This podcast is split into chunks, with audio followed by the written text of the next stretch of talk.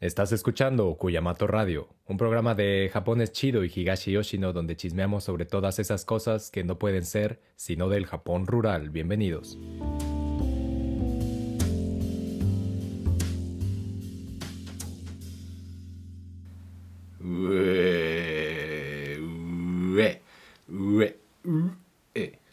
¿Cómo están?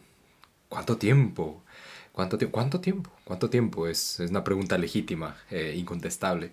Em, ya se fue, ya fuimos y volvimos a México. Hablo, hablo en esta proyección, ¿no? Multifacética porque, porque conmigo obviamente fue la poderosa Tokidoki Hyakusho.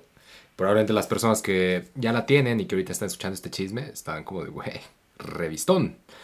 Las personas que todavía no la tienen entre sus manos, llenas de dedotes, eh, pues no sé qué están esperando. Pero no, el caso es que eh, antes de entrar a, nuestro chisme de hoy, que es, que es poderoso, pues nada, estuvimos ahí en, en varias partes de México. Eh, estuvimos en la UAC, estuvimos en la mítica cafebrería Pessoa, este, y en la Facultad de, de Bellas Artes de San Juan del Río, etcétera. Y estuvo, estuvo muy chidito, sobre todo fue muy chido hablar con la, con la banda sobre, sobre la poderosísima Tokidoki Hyakusho. Si usted todavía no sabe qué es la Tokidoki Hyakusho, le platico. La Tokidoki Hyakusho es una revista bilingüe de español y japonés, de cuento y fotografía, en donde básicamente echamos chisme sobre los espacios rurales de México y Japón. Eh, está muy chida porque no solamente pues, es chismecito acá sabroso, sino que de alguna u otra manera son los pobladores, son todos estos mundos campesinos diversos, quienes eh, a través de la expresión artística cuentan sus historias, se apropian de sus historias, que luego pasa, ¿no? Clásico, clásico, que es como, ah, la historia, la historia es, ahí está, la historia está, no es ficción. La historia está ahí para que sea apropiada, ¿no? para poderla contar cuantas veces sea necesarias. Y hay en esta, en esta revista un pequeño espacio para que eso acontezca, ¿no? En, en, digamos que en proporción de los pobladores que participan aquí. Eh, entonces, la, digamos que la, la Tokidoki Hyakusho, pues permite a quien la lee ver un poco de eso, ¿no? Ver un poco de, de, todos estos ritos celebratorios que acontecen en un lugar específico, pero, pero también da la posibilidad de contrastarlos con otros lugares, ¿no? Con otros ritos celebratorios. Da la posibilidad de ver que la tierra no es necesariamente un, un espacio de trabajo, sino es territorio, ¿no? Territorio con mismas prácticas, con una lengua común, con experiencias comunes, etcétera. Entonces creo que la Tokidoki Hyakusho permite este, explorar, sobre todo a las personas que, que, que no que probablemente no tienen, esta, no tienen la posibilidad de proyectar esta, esto, esta diversidad, esta gran diversidad de, de los mundos campesinos, les permite echar un vistazo, ¿no? Y, y ojalá, ojalá la Tokidoki Hyakusho siga eh, expandiéndose eh, a más librerías, a más manos, a más muchas personas. Eh, y, y que podamos seguir contando con la colaboración de las personas que, que la hacen posible, porque pues, al final es, son esas personas, eh, son esos pobladores que, que le dan forma a la Tokidoki Hyakusho. Y en este primer número eh, tiene un- unos ensayos, un par de, no ensayos, un par de, digamos que, eh, de cotorreos, pero que hablan sobre la, importancia de- del nombre Hyakusho y de alguna u otra manera cómo se vinculan con México, ¿no? A través de lo que podemos llamar o lo que podemos reconocer en lo que Armando Bartra alguna vez llamó, o en, sus, en varios artículos menciona como, proyecta como campesindios. Entonces, eh, creo que mm, está chida la Tokidoki Hakusho, la pueden adquirir en www, ya están apareciendo los teléfonos de cabina y obviamente la dirección web www.tokidokihakusho.com para que se adquieran de una copia, porque además son copias limitadas. Eh, ya nada más nos quedan por ahí de unas 40, 42, 43 me parece, son 100. Entonces, pues para que se apresuren, se pueden, la tirada es que se suscriban, entonces pueden recibir la, la Tokidoki Hakusho eh, 1 y otros tres números. Es decir, en un año van a recibir cuatro números en total. Eh, la, la Tokidoki Hakusho viene con su viene con su con su caligrafía origina- original abajo de la caligrafía trae la, la portada pero trae digamos que su caligrafía original este papel que, que ustedes ven aquí en este y que escuchan aquí en este especie de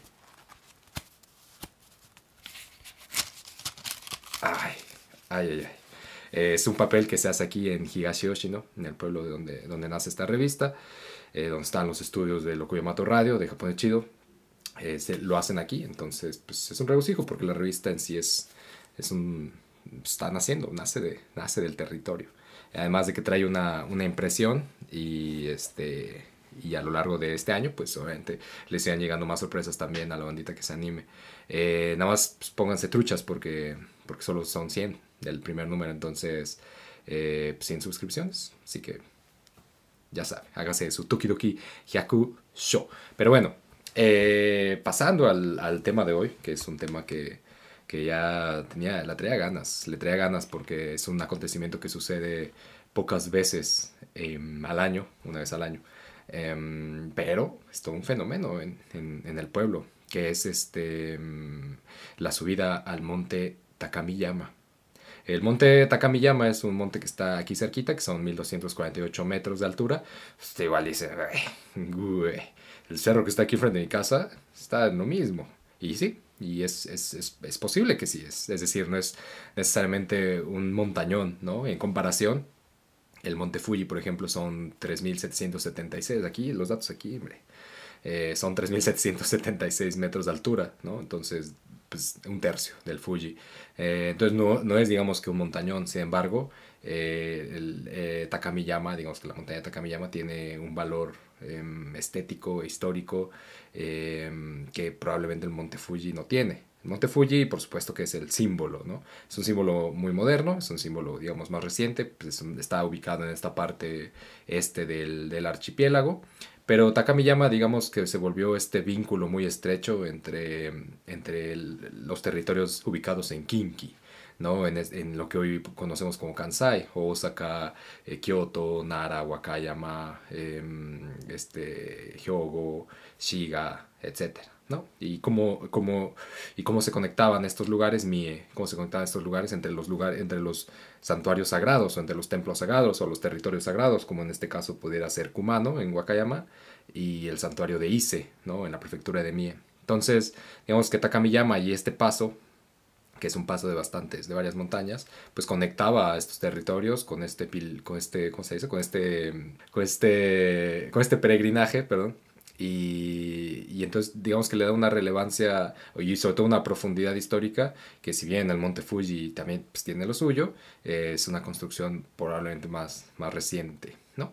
Este, y si no, pues bueno, quienes eh, salgan a defender al monte Fuji, pues que hagan una, que, vaya, que vayan desdoblando las repercusiones ancestrales del monte Fuji en, en los menesteres y el chisme del Japón. Este...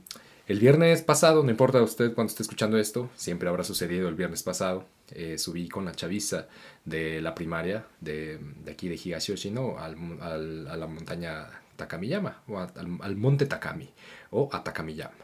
Y estuvo muy chido, porque pues, ya lo habían subido el año pasado, y el año pasado por, por, por, por muchas cosas no subí, en, particular fue porque, güey, ¿quiere subir? Y yo, güey, se arma. Y digo, va, va, va, no, tráete, pues, tu equipo. Y yo, mm, mi equipo. Pues sí, bueno, eh, tus zapatos este, para subir, tus Aizen, que son estos, digamos, estos clavos, tus Aizen, eh, tus cuerdas, tus pantalones, eh, abrigo, guantes, etc. Güey, tengo unas sandalias, te sirven. Tengo unas sandalias y soy resistente al frío. ¿Se arma? No, no, no. Y fue como, güey, no, pues por seguridad, por seguridad no, porque eh, digamos que algo, si hay algo muy famoso en el, en el Takamiyama, en el monte Takami, es eh, la cúspide nevada, ¿no? Porque hace, mucho, porque hace mucho aire, digamos que en otra forma de decirlo, ese es el lugar donde da vuelta el aire, ¿no? Donde se cuela el chiflón. Entonces eh, se forman patrones de hielo muy locos, muy locos. Em, y pues digamos que para, al menos para la última parte, si es necesario un equipo pues al menos al menos los zapatos la protección para el frío porque si pega recio el, el aire. Y, este y digamos y los clavos el Aizen los clavos para los zapatos y es algo que se agradecería ¿no? si uno quiere caer por el desfiladero. Entonces el año pasado no subí. Y este año fue como de ahí viene Takamiyama se arma o qué y este año tampoco tenía nada pero pero este la banda de por aquí pues eh, me, me prestó y además pasó que no había, la nieve justamente está cayendo ahora mismo mientras grabamos esto.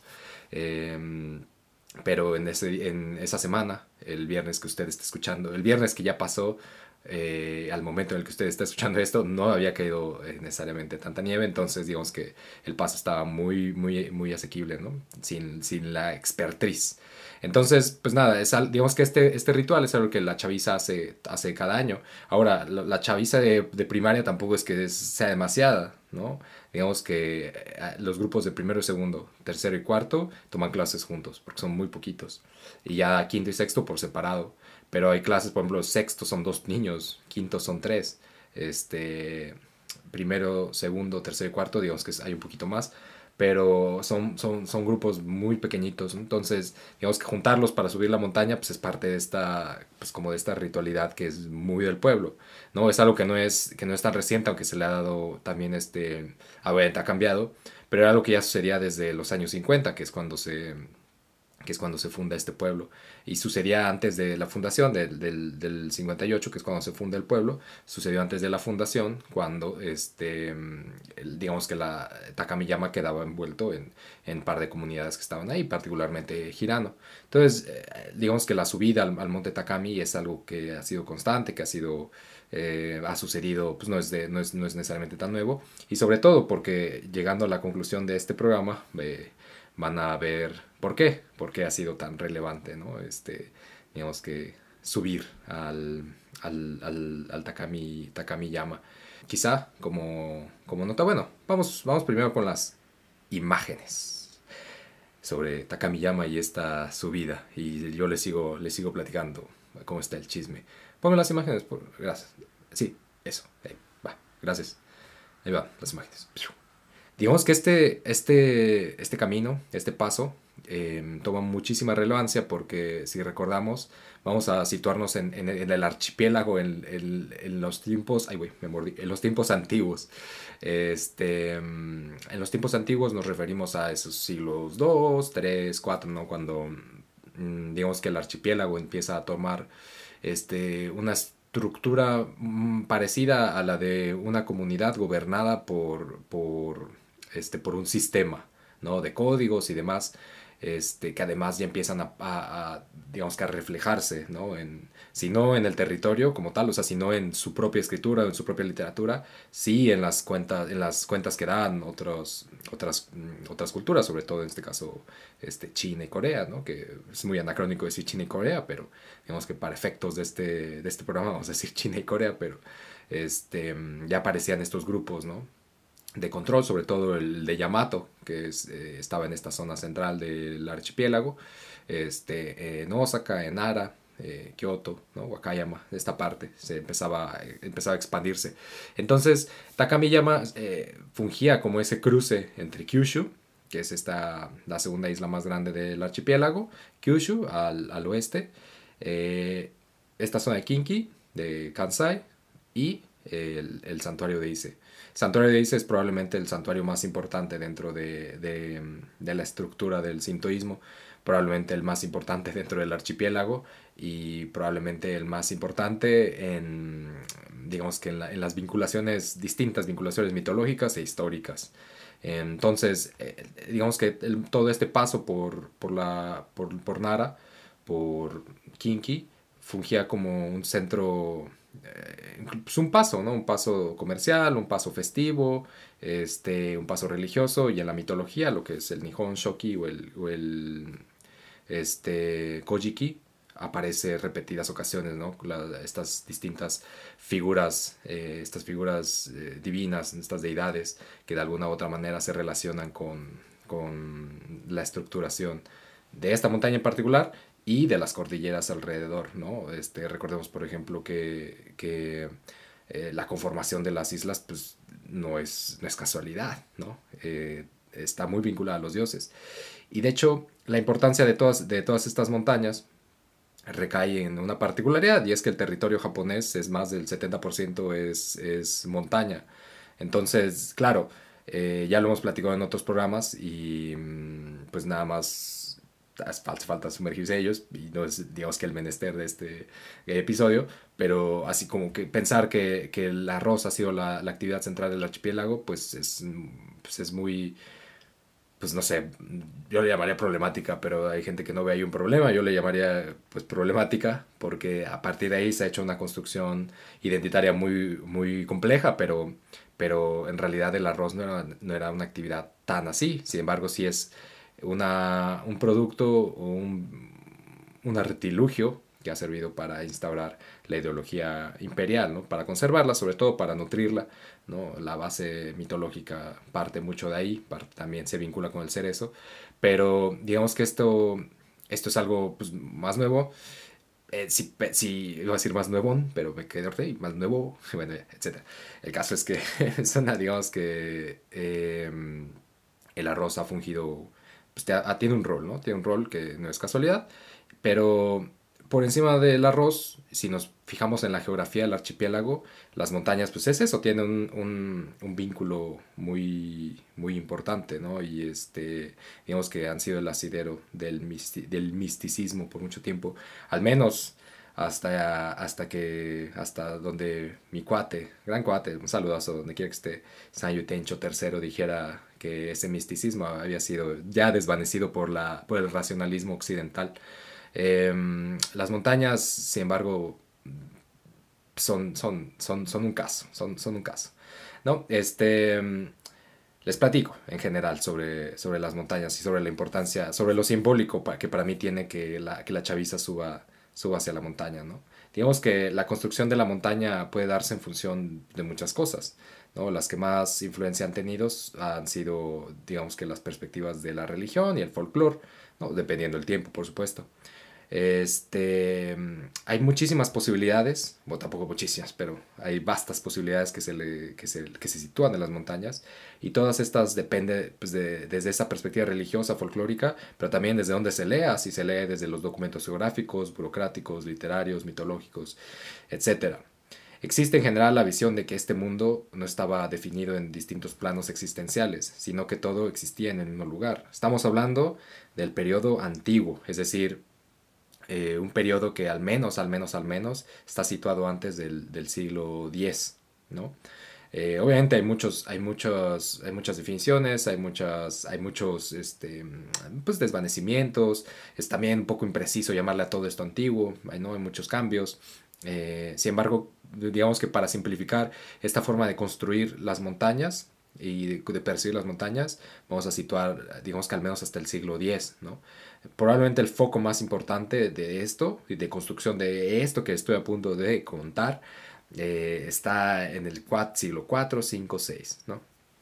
Ahí hay una, digamos que un desarrollo muy importante de este grupo Yamato al centro y hay una expansión muy rápida y violenta en el siglo 7, 7 8, ¿no? 8 sobre todo este momento cuando se traslada la capital ya definitivamente a Kioto y se deja un poco digamos que más ceremonialidad eh, la zona de, Nara y de Osaka, o también por, por cuestiones eh, estratégicas, ¿no? que no es el capítulo de hoy, pero, pero bueno, el caso es que vamos a tratar, vamos a pensar ahorita, digamos que en este, este nudo, ¿no? Este nudo, siglos 4, 5, 6, 7.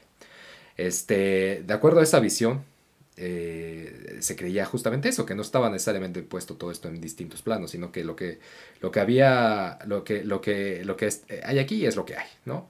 Este, y aquí se asentaba todo lo que sucedía, tanto lo que atrevidamente llamamos vida como lo que desafiadamente llamamos muerte.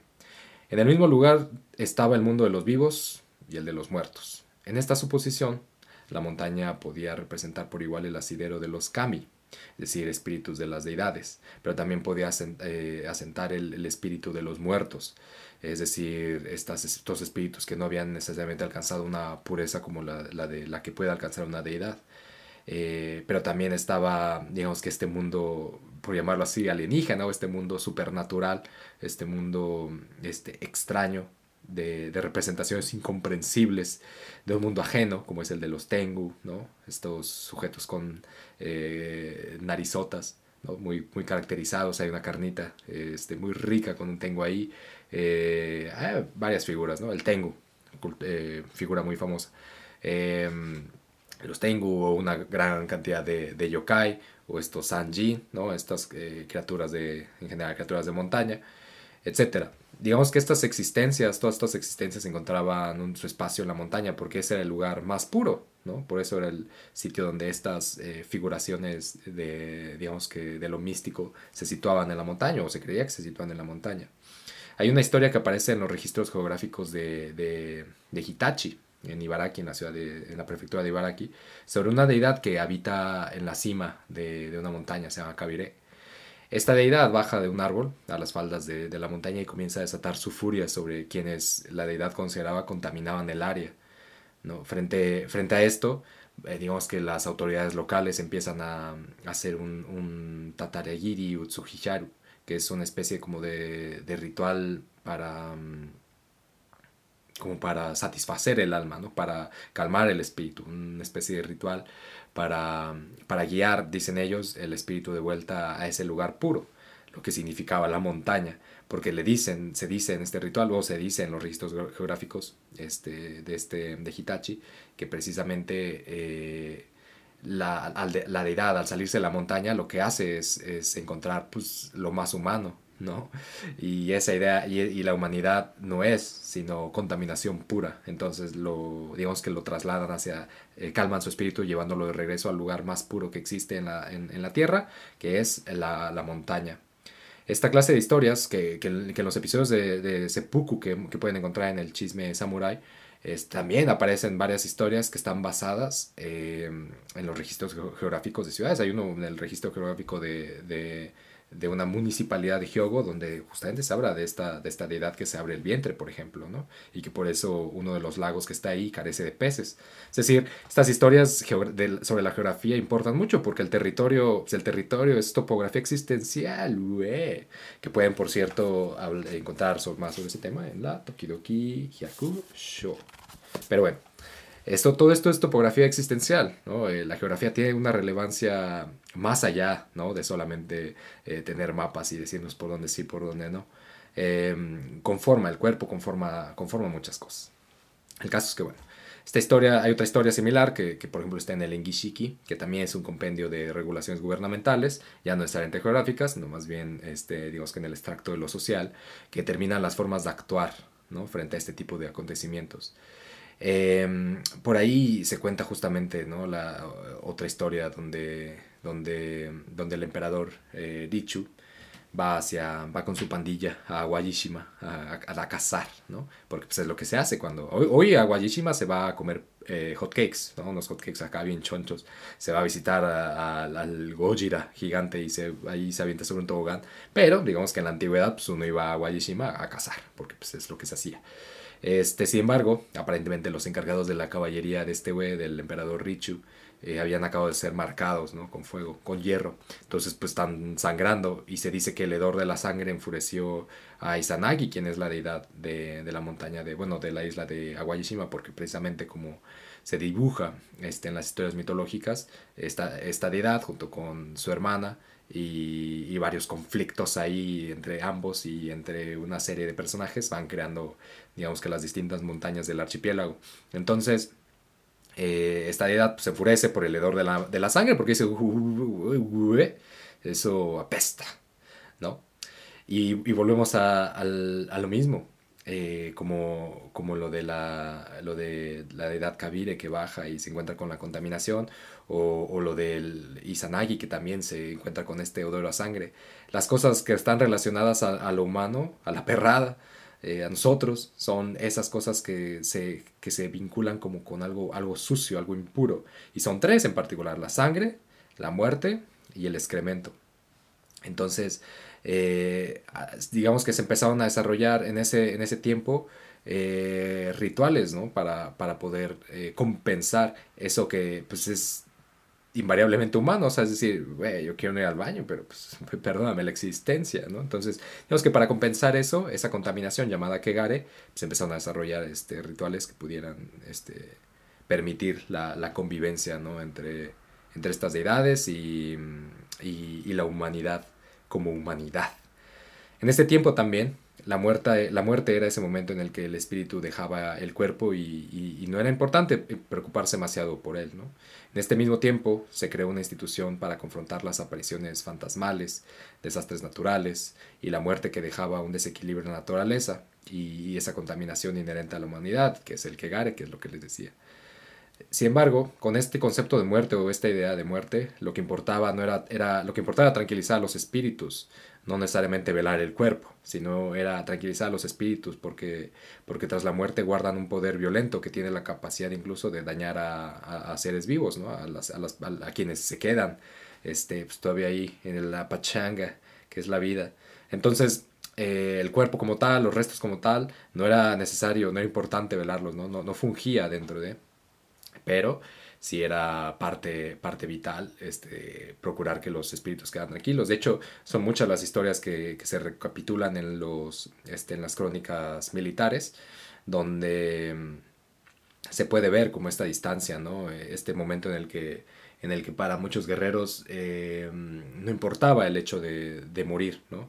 Este, porque había una reencarnación, había una, forma, un, una posibilidad de regresar este, pero se procuraba este, velar al cuerpo, se, procura, se procuraba que no se apoderara nadie del cuerpo. Esto es un cambio que vamos a ver después, ¿no? Es un cambio que, que empieza a romper con esta idea. Hay otras crónicas donde esto no figura así, donde no pasa nada, o sea, es decir, más bien cuando se mata a alguien, lo que se hace inmediatamente es velarlo, ¿no? Lo que se hace inmediatamente es este, hacer un rezo, hacer un ritual, hacer algo que, que, pueda procurar. De hecho, cuando se llevan las cabezas cortadas, normalmente, que era lo que pasaba, se llevan las cabezas cortadas, había un ritual para limpiarlos, limpiarlas antes de presentarlas, ¿no? Como prueba de, de, victoria. Porque era eso, al final es como, güey, yo, si, lo que algo que no quiero aquí, es un plato de papaya. Pero si hay otra cosa que no quiero aquí, es alguien enojado, un espíritu enojado. De esas dos cosas, mm, mm, no, no. Entonces, bueno, digamos que estas son un poco como más o menos el, panorama ¿no? que, se, que se desdobla en torno a la, a, la importancia de, de, sobre todo de la pureza, ¿no? que era una, fue probablemente la, la palabra más, más utilizada, yo creo, en ese, en ese tiempo, ¿no? El, la importancia de la pureza, la importancia de, de separar, ¿no? De poder eh, generar un espacio seguro para, para las deidades, para los espíritus. Y ese espacio seguro siempre fue la montaña, el lugar más alto en la, en la tierra, ¿no? El lugar, digamos que más alejado de la humanidad, la montaña, los picos de la montaña. Para la Edad Media, digamos que el budismo ganó terreno y la idea de tierra pura se asentó en el archipiélago. Y cuando eso sucedió, pues todo se transformó. Eh, esto pasa, particularmente tiene mucho peso en los siglos del siglo X al XII. Es muy visible y es muy visible por lo que les decía, por este tipo de crónicas militares, ¿no? en particular el Heike Monogatari, que es una, digamos que probablemente la, junto al Taiheiki, pero más el, Heike es esa, esa crónica militar pues, por excelencia, ¿no? la que uno se echa este, pues, un jueves en la tardecita con su café. Eh, también está el Hogan, hay más. Pero ese es, digamos que, un, uno de los lugares clave donde se, donde se puede ver ¿no? la, la forma en la que todo esto este, fue configurándose a partir de, de esta idea de tierra pura, de, de, eh, eh, eh, de perdón, estaba, me, me, quedé, me quedé pensando en la tierra pura. En la tierra pura, este, en, otras, en otras conformaciones, digamos que cosmo, de la cosmovisión, como pues, puede ser el infierno, puede ser este, eh, el inframundo, ¿no? Puede ser el paraíso, puede ser la misma construcción del cielo, que no es lo mismo que la, que la tierra pura. Entonces, digamos que, que eso pues obviamente reconfigura a este mundo plano, ¿no? donde la muerte y la vida suceden en el mismo espacio, a uno multidimensional, con una cosmología vertical, entonces los espíritus ya no solo aspiraban a llegar a un lugar alto en este mundo, como lo era la montaña, y separarse de la humanidad, ¿no? agarrar distancia, sino que aspiraban a llegar a la tierra pura y como tal a la reencarnación. Sin embargo, de tiempo en tiempo, estos espíritus asentados en la, en la tierra pura, pues a veces aparecen en este mundo y entonces los lugares donde se aparecen se vuelven puros con tal de ayudar a quienes sufren en este mundo. Se creía, o se cree, que poner los restos de las personas en esos lugares donde se aparecen los espíritus, también llamados eh, Suiyaku, da la posibilidad a quien muere de llegar a la tierra pura. Eso desató una práctica religiosa importante eh, a la hora de, enterrar y velar a los muertos. Entonces, así como en la antigüedad se encontró en la montaña un lugar donde los espíritus y las personas podían purificarse, en la Edad Media la montaña se volvió ese lugar donde se podía establecer un contacto con el otro mundo, y por lo tanto había que protegerlo de toda, de toda impureza. En resumidas, muy resumidas palabras, la montaña en la antigüedad era el lugar donde las deidades encontraban la pureza, encontraban, sí, esa pureza donde asir su existencia. No cualquiera encontraba, no cualquiera entraba a las montañas, y si lo hacía tenía que llevar a cabo preparativos de purificación para ello. En el periodo medieval y premoderno, las montañas seguían siendo consideradas un lugar de gran pureza, y es por eso que los asentamientos religiosos se colocaron en estos lugares, eh, el Monte Hiei, Kumano, Osoresan, eh, etcétera, o Minesan, por ejemplo. Son todos estos son quizá los lugares más claros, pero las montañas no eran el lugar más puro ni tampoco las deidades veneradas ahí, sino que trataban, se trataban de existencias que estaban vinculadas a otro mundo y por lo tanto el recinto religioso era el puente para la tierra pura, es decir, las montañas ya no eran necesariamente lugar puro, sino que ahí era, era la puerta de entrada a, un lugar verdaderamente puro.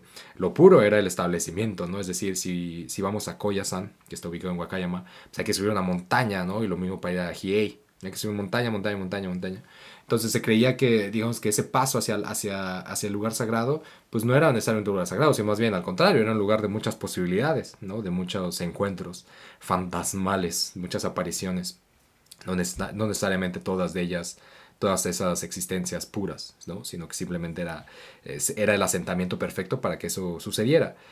Pero eh, una vez llegado a ese establecimiento, ¿no? a Koyasan, por ejemplo, en este caso, o al Monte Hiei, llegado a, los terrenos santos, entonces sí, se accedía a la tierra pura. Y el límite siempre era esa puerta, ¿no? el Tori, eh, o, un límite establecido ¿no? por el mismo santuario donde, donde entonces eh, había que, hacer un ritual específico para poder entrar. Hasta la fecha, ¿no? Hay, hay por ejemplo, esta, las montañas de, de esta de Takamiyama y también montañas más abajo, por ejemplo, el caso quizá más popular, más sonado, el de Omine-san, son lugares donde, donde cumplen un trayecto específico para llegar desde Kumano hasta Ise, que son estos dos lugares eh, con peso religioso muy cabrón, ¿no? Entonces, eh, pues muchas personas que cumplen este peregrinaje por distintos templos, este, hay, distintos tiempos, o sea, puede ser una semana, puede ser dos semanas, hay gente que incluso lo hace en tres meses, perdón, porque eh, no solamente son estas zonas, sino que se puede hacer desde Shikoku, que son esta pequeña isla pegada entre, la isla principal eh, junto a Wajishima, Shikoku. Eh, se puede hacer este tránsito y se cruza hasta, hasta Kansai y se va hasta Ise, ¿no? Es decir, hay varios, pero digamos que para poder subir hay que purificar el cuerpo, ¿no? Hay que limpiarlo, hay que prepararlo, ¿no? Porque el cuerpo es lo más sucio que hay, sucio, sucio, sucio. Y de hecho, entre esta, en esta polémica, y que es algo que, mm, es algo que lo platicaremos en otro, en otro episodio, aunque bueno, se ha platicado en, en, se ha platicado, se ha platicado, y se platicó en el de ritual de nacimiento, pero digamos que el cuerpo de la mujer era, era, era un, ¿cómo decirlo? Era un espacio, un lugar donde acontecían muchos procesos de contaminación para estos, para estos recintos, ¿no? Dos en particular, el nacimiento, ¿no? La placenta y la sangre, ¿no? La menstruación. Em, esto, esto pues, hasta la fecha, por ejemplo, Ominesan es un lugar donde las mujeres no pueden acceder, ¿no? Hay un lugar, hace un letrero en la entrada gigante que, dice que no se permite. Y esto aún siendo este patrimonio cultural de la humanidad, lo cual deja ahí una, una pregunta, como una, pues sí, una como de, mm, ¿qué, pasó, qué, pasó, ¿qué pasó ahí? ¿No? ¿En qué, en qué momento pasó? ¿Cómo se arregló eso? Eh, pero ahí está, ¿no? Había, había otros lugares, lo mismo Takamiyama, este mismo Koyasan, ¿no? Hiei, donde no se permitía y hoy se permite. Han ido cambiando, ¿no? Han ido cambiando. Y no es, no es como han ido cambiando en los últimos años, ¿no? Se han ido cambiando en siglos, ¿no? Se han ido transformando. Había lugares llamados justamente en Kiridera donde, donde las mujeres precisamente iban y se desprendían de una relación con la sociedad. Muchos de ellos eran lugares establecidos en las montañas, lo hemos platicado también. Lo pueden leer también, la Tokidoki Hyakusho. Eh, sin embargo, es eso, o sea, es, es, decir, el cuerpo, en el cuerpo habita esta, esta complejidad impura, ¿no? No solamente en las mujeres, en los hombres, en el cuerpo, cuerpo humano. Eh, entonces, para acceder a las montañas, parece, ah, se dice que en los hombres existía esa posibilidad, ¿no? De, limpiar el cuerpo y acceder, para las mujeres no. Eh, y eso es algo que, pues, que también tiene, tiene pues, mucho que explorar, mucho que indagar, que no es el tema de hoy, pero habrá, se cotorrará de eso, pero eh, digamos que la posibilidad de purificar el cuerpo no estaba puesta para las mujeres, ¿no? Eh, hoy estamos hablando de este momento histórico en el siglo XIV, XV. Eh, conforme, se, conforme empiezan estos cambios importantes del siglo X, XI, XII, que les decía en principio, hasta que se va desarrollando, y del periodo Edo, eh, siglo XVII pues, hasta el XIX, que digamos que se va, que se reestructura y se asienta, ¿no? Una forma muy específica de ver las cosas. Periodo Edo sobre todo este, se refuerza con la, con la idea del confucianismo, ¿no? Donde pues básicamente es un sistema este, encabezado por el emperador, quien es el padre de familia, y esa misma estructura familiar, donde el líder es el padre, pues va descendiendo. Entonces, esa misma estructura pues, se, amplifica, ¿no? resuena a través de, las, de, los, de los distintos santuarios, de los distintos templos, y propicia que esta, esta idea em, agarrada de pinzas y, de esas pinzas que ya están, que llevan como un, año ¿eh? bajo el sol, que están amarillentas y que se te truenan cuando la, medio la tocas están agarradas en esas pinzas, ¿no? Esta, esta idea de que, eh, o esta eh, suposición de que el cuerpo de la mujer eh, tiene una contaminación inherente, ¿no? Entonces, digo, será cosas que hemos en el Tokidoki Hakusho, por insistir. Aquí, pues porque es, pues porque es la chamba. En la Tokidoki Hakusho, mi texto en particular explora un poco por ahí, tira por ahí. Entonces, digo, es un tema, es un tema por el cual, este, del cual hablaremos en otro momento. Pero bueno, eh, las montañas digamos que eh, son un lugar, un lugar de misticismo, ¿no? En mucho sentido. en, la modernidad, después de este periodo Edo, donde se asientan, digamos que muchas de las estructuras, em, cambió, cambió, cambió porque, cambió en, el, en el sentido en el que han cambiado muchas cosas, que es el sistema económico, ¿no? Eh, la llegada del turismo, sobre todo la llegada del turismo, em, la amplificación de, estos espacios remotos como algo accesible de pronto, ha generado un, cambio estrepitoso en la forma de ver las montañas, de entenderlas. ¿no? Pues hoy en día es muy, pues muy asequible. ¿no? Ah, vamos, a, eh, vamos a subir la montaña ¿no? y tienes a un montón de banda viajera que llega a Takamiyama este, la sube, la baja, se mete al onsen y es un paquete, es un kit turístico muy chido, pega, ¿no? Subes a los trenes y ahí es como visita Koyasa, ¿no? Y visita Takamiyama, ¿no? La experiencia de la nieve y, se va desarrollando así, ¿no? Se va generando un negocio en torno a ello. Y no solamente la montaña como montaña, los santuarios han hecho lo mismo, ¿no? Con el Omiyamairi, que está el capítulo de Omiyamairi o Ritual de Nacimiento. Eh, con el tondo, con muchas cosas, se van, se van volviendo, van, van dejando, digamos que de lado estos rituales, van dejando ese, de lado ese velo que está puesto para, precisamente para, para acentuar lo mágico, ¿no? El misticismo de, de, distintos procesos y le van dando formas, las van tallando, ¿no? Les van, digamos que les van quitando ese velo mágico, ese velo sorpresivo, Este, y, y, las van dejando de una manera que se puedan consumir, ¿no? Eso, eso ha pasado, ¿no? Un caso yo creo que eh, quien lo ejemplifica muy bien en su trabajo es eh, el mangaka Tsuge Yoshiharu. Me canso, me, no sé, ya me canso, eh, sí me canso de hablar de él, porque sí es, sí, es Tsuge. No, pero bueno, eh, Tsuge tiene muchos trabajos donde digamos que el centro es, es el viaje a la montaña, ¿no? el viaje al, al campo. Eh, autor central, yo creo que en este tema, en los años 60, 70, 70, cuando se, se, se desdobla la campaña Discover Japan, este, mm, que digamos que reapuntala eh, la reedición de, de, las crónicas, bueno, del tono monogatari de, de Yanagita Kunio, ¿no? Que, que, es como se, se, le, que es este su muchacho, un señor, ya, ya falleció, pero que apuntaló los estudios folclóricos en 1905 este, mm, se, se, recapitula su texto o se reedita su texto en los años 30, en los años 70 y, y actualmente se está volviendo a, pues, a hacer ruidillo, ¿no? Ojo, siempre va de la mano como de mm, un poco de, de, este intento por, por revivir un supuesto espíritu de lo, de lo japonés. Em, no pondría necesariamente todo el... El tono Monogatari tiene sus cosas chidas, pero tiene también sus detalles. Eh, Yanagita lo, lo tiene. Hablaremos, eh, se ha hablado de este, hablé de esto también en lo del ritual de nacimiento y, y en el episodio de la Tokyo Kihakusho. Se ha hablado, se ha hablado. El caso es que, bueno, eh, digamos que la modernidad pues, ha reconstruido ¿no? la forma de ver las montañas. Y creo que uno de esos, de, de esos em, fenómenos que permanecen en este tránsito pues, es precisamente subir la montaña con la chaviza. ¿no? Es parte de esta importancia ¿no? de, de asentar la identidad em, en la bandita hoy en día. ¿no? Pero ya no solamente como un eh, esta es parte de tu tierra, sino que de una manera u otra verdaderamente la población de aquí está determinada por las montañas, estaba antes ya estaba determinada por este paso, ¿no?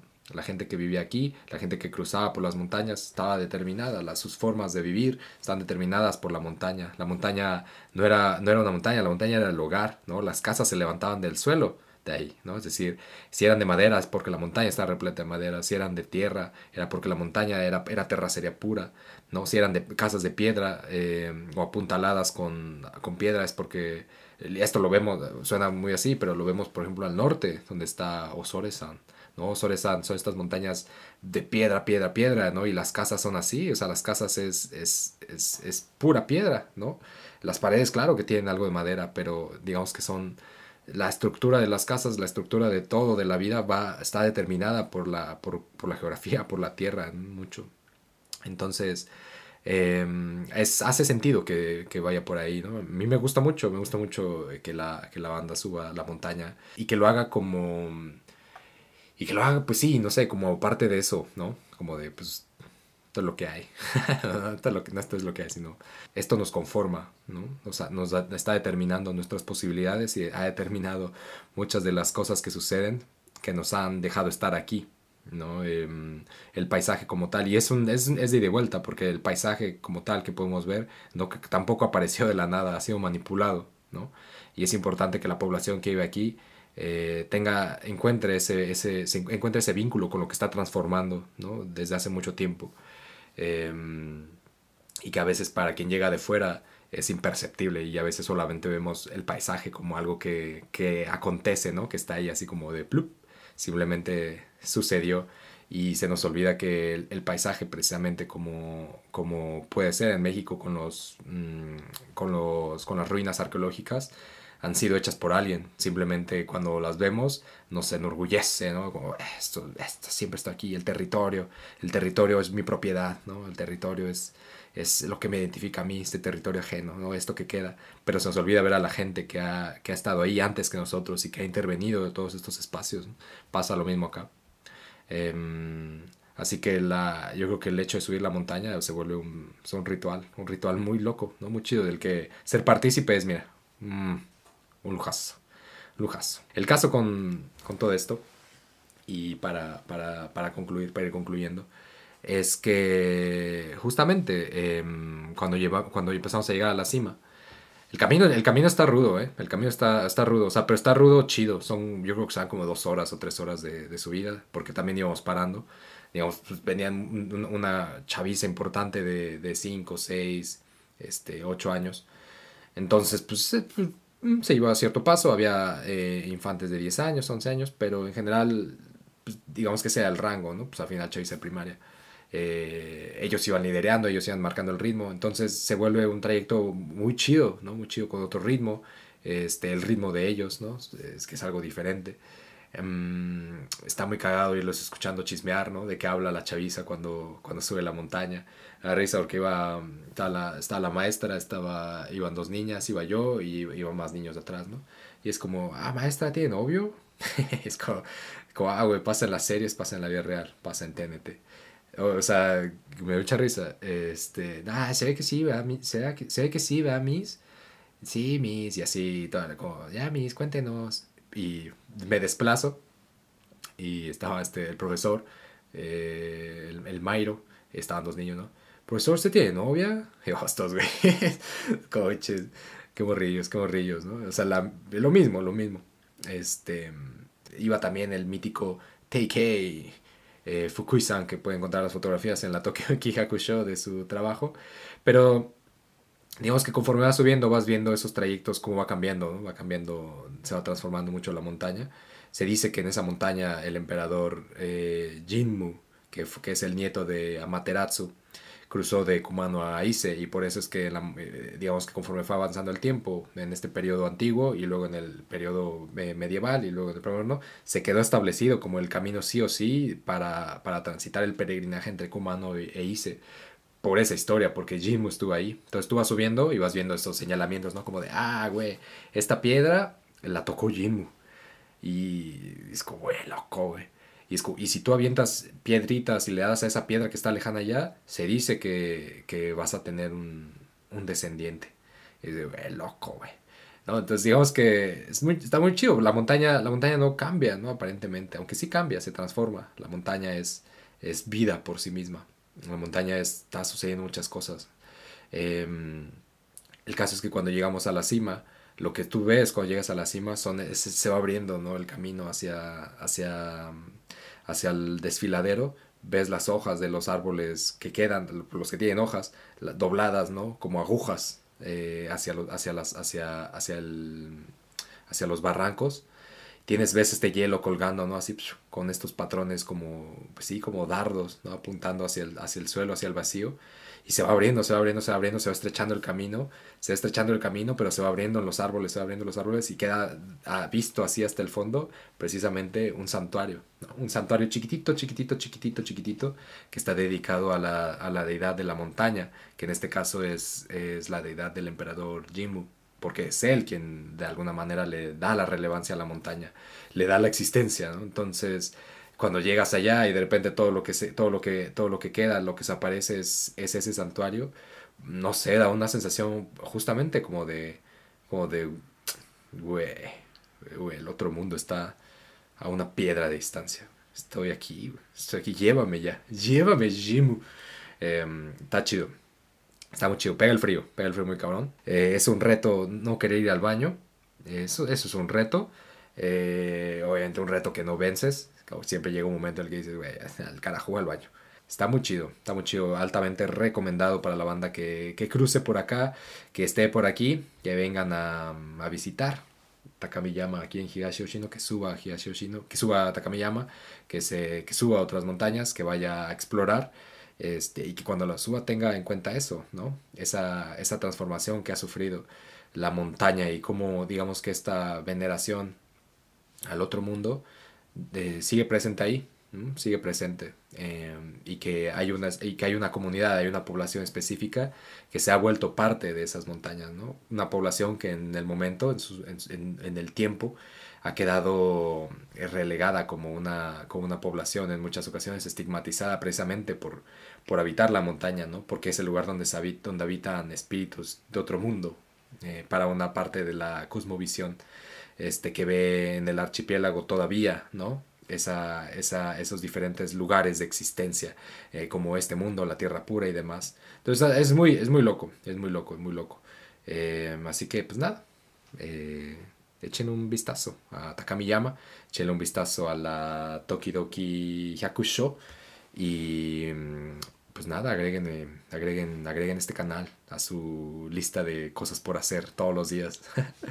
este mm, les mando un saludazo eh, muy profundo a las personas que, estuvieron comentando para eh, mandar saludos a través de, esta, de, esta, de estos medios. Pero, pero, em, pasó, aconteció que mi celular tuvo una, pues nada, desvarió y todos esos comentarios quedaron en algún lugar de la web. Así que mm, desde el fondo de mi corazón les mando una disculpa. Pero este, sí les mando un agradecimiento perpetuo a todas las personas que han estado escuchando Japón de Chido desde hace dos años hasta ahora, eh, que están escuchando el Lokuyamato Radio y que nos siguen Em, habrá cositas, muchas cositas, muchas cositas. Pero por lo pronto sí estaría chidito que da, eh, escuchen más sobre la Tokidoki Hyakusho, en el episodio de Tokidoki Hyakusho, eh, que sea el anterior a este, que se metan a la página a revisar más sobre la, sobre la Tokidoki, este, que se suscriban a la Tokidoki y que nada, que echen chisme sobre todas estas cosas que no pueden ser sino japonesas. Eh, les dejo con una cancioncita. Ya nos vamos. Se cumplen los 50 minutazos de nuestro programa. Les dejo una canción de Bish que se llama Star. Esto fue Guayamato Radio, un programa de japonés chido y Higashi Yoshino donde chismeamos sobre todas esas cosas que no pueden ser sino del Japón rural. Gracias y se quedan con Bish. Bye.